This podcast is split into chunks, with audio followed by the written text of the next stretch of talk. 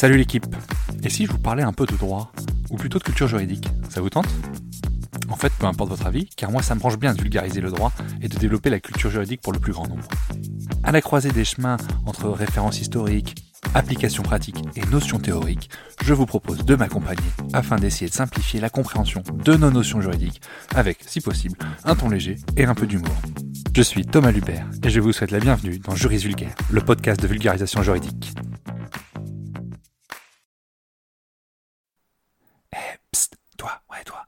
Tu veux me donner un petit coup de pouce, donne une note et un avis sur le podcast. Ça aide au référencement et surtout ça me fait très plaisir. Allez, bonne écoute. Comme vous l'avez sans doute remarqué, j'essaye de plus en plus de coller à l'actualité, afin d'essayer d'expliquer les notions qui sortent souvent dans la presse. Et aujourd'hui, on est complètement là-dedans, puisqu'on aborde un sujet un peu plus lourd que les autres épisodes. En effet, on va parler de l'homicide involontaire. Je suppose que vous voyez évidemment à quelle affaire je fais référence. Alors on remballe les cotillons et le champagne, et on se concentre, car le sujet n'est pas vraiment festif. C'est l'article 221-6 du Code pénal qui dispose ce qu'est un homicide involontaire. L'homicide involontaire se définit par le fait de causer la mort d'autrui sans en avoir l'intention. Cette qualification est octroyée ainsi en cas de maladresse, imprudence, inattention, négligence ou manquement à une règle de prudence ou de sécurité. On distingue donc l'homicide involontaire de l'homicide volontaire que le Code pénal qualifie de meurtre. En droit pénal, chaque acte est classifié en une infraction particulière, à savoir soit une contravention, soit un délit, soit un crime. L'homicide involontaire est un délit. En ce sens, la juridiction compétente est le tribunal correctionnel et non la cour d'assises. Rappelons ici que l'idée du code pénal, c'est de prévoir pour chaque infraction les peines maximales que le juge peut donner. Ainsi, pour un homicide involontaire, la peine maximale de base, c'est 3 ans d'emprisonnement et 45 000 euros d'amende. Le Code pénal prévoit également des circonstances aggravantes. Ce qu'on appelle circonstances aggravantes, c'est un cas de violation manifestement délibérée d'une obligation particulière de prudence ou de sécurité.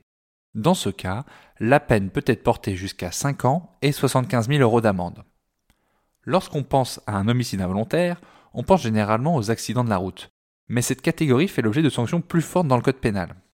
Ainsi, lorsque l'homicide involontaire est commis par le conducteur d'un véhicule terrestre à moteur, donc du camion au vélo électrique, ce dernier est puni par une peine de base de 5 ans d'emprisonnement et 75 000 euros d'amende.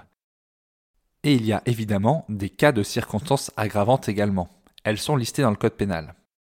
On y trouve la conduite en état d'ivresse, la conduite sous l'emprise de stupéfiants, la conduite sans permis, le dépassement de plus de 50 km/h de la vitesse maximale autorisée, le délit de fuite et la violation manifeste délibérée d'une obligation particulière de prudence ou de sécurité.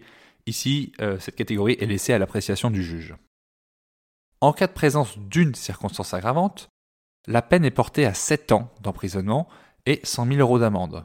Et en cas de présence de deux ou plus de circonstances aggravantes, alors la peine maximale est portée à 10 ans d'emprisonnement et 150 000 euros d'amende.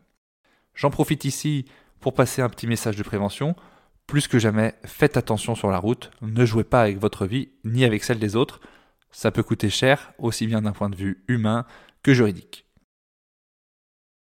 Sachez également que les mêmes sanctions s'appliquent pour les homicides involontaires suite à l'agression d'un chien.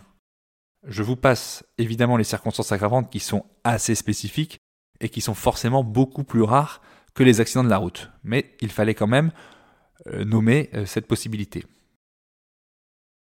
À ces peines de prison et à ces amendes, le tribunal correctionnel peut également prononcer une ou plusieurs peines complémentaires. Par exemple, l'interdiction de porter une arme soumise à autorisation pendant 5 ans, la confiscation des armes, ou bien euh, évidemment le retrait de permis ou le retrait du permis de chasser.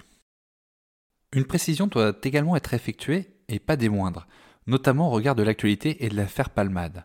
En droit pénal, on ne devient une personne qu'à la naissance.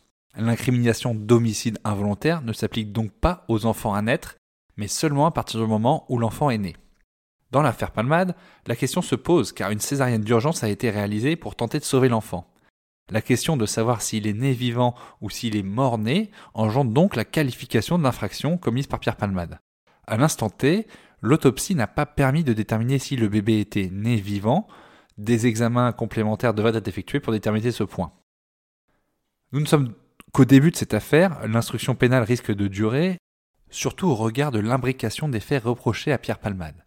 Nous verrons bien si la qualification de l'instruction change en fonction des nouveaux éléments. Car oui, il est possible que la qualification pénale des faits évolue en fonction des retours de l'instruction. Je vous laisse là-dessus. La semaine prochaine, on se retrouve pour encore parler d'homicide. C'est le passage joyeux du podcast, hein, j'avoue. Euh... Mais cette fois-ci, on parle d'homicide volontaire suite à l'homicide d'une professeure par un de ses élèves. Je vous remercie encore pour votre écoute et plus particulièrement Véromat et Chris de Carnac pour vos gentils avis sur Apple Podcast et plus largement tous les auditeurs ayant noté le podcast. Merci, vous êtes top, ça donne envie de continuer. Allez, ciao la team.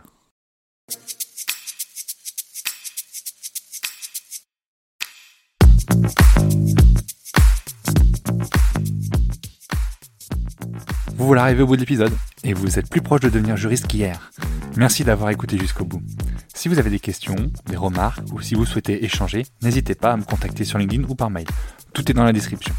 Encore une fois, je compte sur vous pour laisser un avis et une note si vous avez apprécié le contenu. Merci d'avance. Juridiquement vôtre. Thomas.